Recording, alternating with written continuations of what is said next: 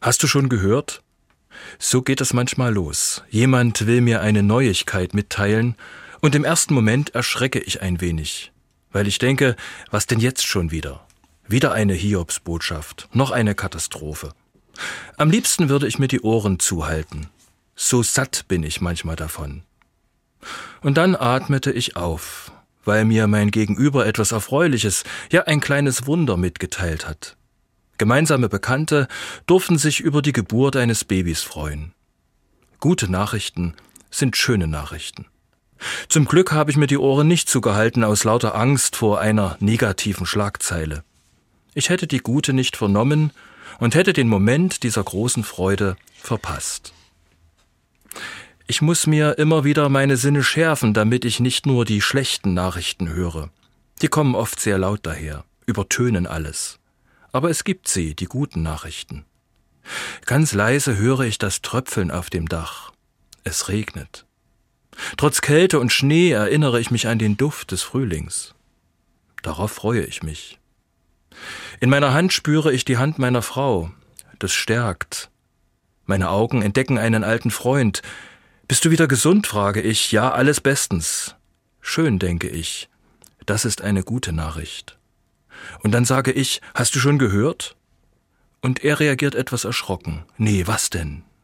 Der Mensch sehnt sich nach guten Nachrichten. Aber unser Leben ist sehr stark von schlechten Nachrichten bestimmt, Tag ein, Tag aus. Die Krisen überdecken sich, sagt man. Das ist kaum zum Aushalten. Ich höre da nicht mehr hin, sagen andere. Das britische Meinungsforschungsinstitut YouGov hat Mitte 2022 repräsentativ Menschen in Großbritannien, den USA, Deutschland, Polen und Brasilien befragt. Insgesamt gaben fast vier von zehn Befragten an, dass sie manchmal bewusst Informationen vermeiden. Tendenz steigend. In Deutschland meiden 29 Prozent aller Menschen tägliche Nachrichten. 2017 waren es noch 24 Prozent. Die Nachrichtenflut hat offensichtlich ganze Arbeit geleistet. Spätestens seit Beginn des Ukraine-Krieges wurde es ein Thema, auf die eigene Seele zu achten, nicht unentwegt die Neuigkeiten zu verfolgen, ständig am Smartphone zu wischen. Zu viele Bilder und Worte können nicht nur für das Gehirn nicht gut sein, sondern auch für die menschliche Seele, für das Gemüt, das Wohlbefinden. Einmal am Tag Nachrichten, das reiche vollkommen aus. Ich bin kein besserer Mensch, nur weil ich jede Frontlinie kenne, weiß, was eine Inzidenzzahl ist oder auf die Frage hast du schon gehört, antworte ja, habe ich alles schon gehört, gelesen, gesehen, du sagst mir nichts Neues. Nachrichten sind keine moderne Erfindung. Natürlich die Form und die Schnelligkeit in Bild und Ton, das hat erst ab Anfang des letzten Jahrhunderts bis heute einen wahnsinnigen Steigerungslauf hingelegt. Das Tempo wurde immer höher. Es ging eins langsamer. In biblischer Zeit sandte Mose Kundschafter ins gelobte Land. Sie sollten schauen, was es denn mit dem verheißenen Land für das Volk Israel auf sich hat. Als sie zurückkamen, hatten die Kundschafter drei Nachrichten im Gepäck. Die erste war eine gute. Das Land sei schön und fruchtbar, da fließen Milch und Honig, und sie brachten riesige Weintrauben als Beweis mit, Granatäpfel und Feigen. Die zweite Nachricht sorgte dann schon für Verunsicherung. In diesem Land leben Menschen, ein anderes Volk, und das ist ziemlich stark. Und dann kam die dritte Nachricht hinzu, die eigentlich keine war. Die Kundschafter streuten Gerüchte, das Land würde seine Bewohner auffressen und sie hätten unglaublich große Riesen gesehen. Diese Nachricht zeigte eine große Wirkung. Für schlechte Nachrichten sind Menschen offensichtlich besonders empfänglich. Es wird erzählt, als das biblische Volk von den Riesen hörte, war es am Boden zerstört. Ein großes Geschrei brach los, alle weinten die ganze Nacht. Am nächsten Morgen wollten sich die Leute nur noch zurückziehen. In dieser alten Geschichte steckt die Erfindung der Übertreibung. Und es wird erkennbar, dass Menschen ihr Handeln, ihr Gemüt, ihre Seele davon bestimmen lassen. Fast wären sie durch die Nummer mit den Riesen manipuliert worden – am Ende ließen sich die Leute nicht abhalten und zogen weiter. Die Riesen entpuppten sich als Scheinriesen, sie gab es nur in den eigenen Köpfen. Eine andere Nachrichtengeschichte in der Bibel ist die von Jona. Von ihm wird erzählt, dass er der Stadt Ninive eine ziemlich schlechte Nachricht zu überbringen hatte. Noch 40 Tage, dann würde die Stadt jämmerlich untergehen. So böse sei es in der Stadt zugegangen.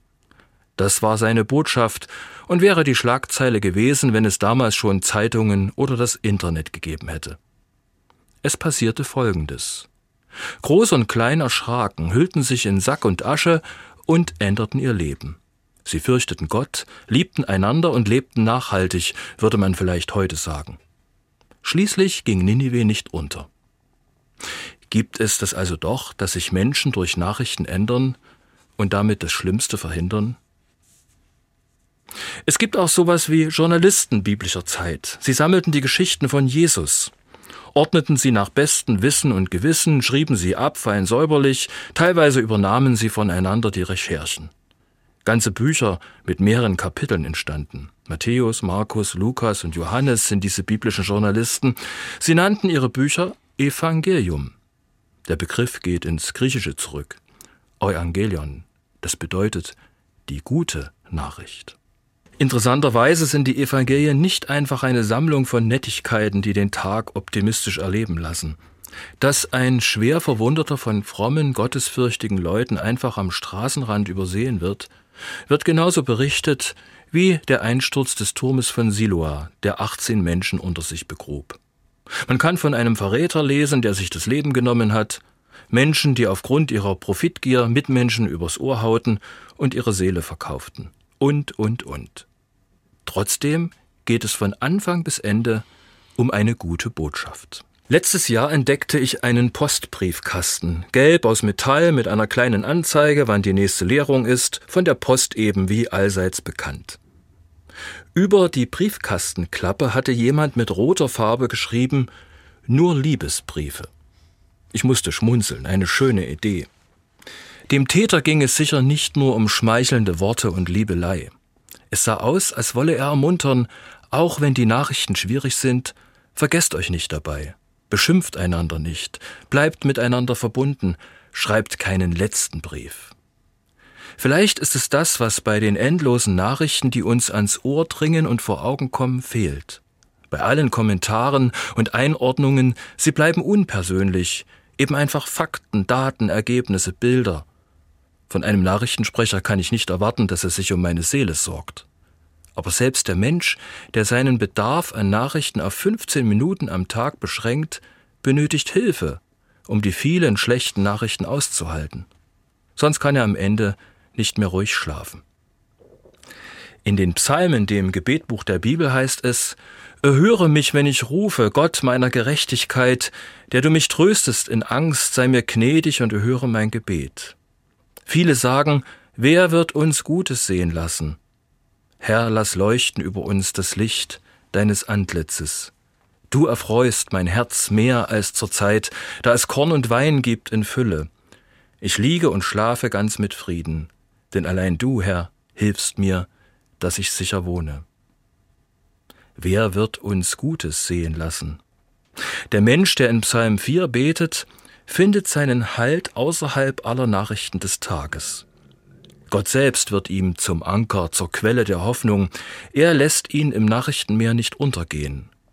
Auch mit den schlechten Nachrichten wohnt er sicher und findet seinen Schlaf. Wie will ich es also halten? Ich will informiert sein. Doch der Mensch muss für seine Seele sorgen. Die Aufnahme von Nachrichten, Tönen, Texten, Bildern darf und muss begrenzt sein. Am besten, man gibt sich selbst einen zeitlichen Rahmen und sucht dann auch das Gespräch. Bleibt nicht allein bei sich. Ansonsten wird der Mensch von den schlechten Nachrichten erschlagen. Wer will, kann das Gespräch mit Gott suchen. Für mich ist klar, ganz verzichten auf Nachrichten will ich nicht und kann ich nicht. Schließlich besteht dann die Gefahr, dass ich eine gute Nachricht verpasse. Und ehrlich gesagt, da will ich dabei sein, wenn zum Beispiel die Schlagzeile heißt Frieden.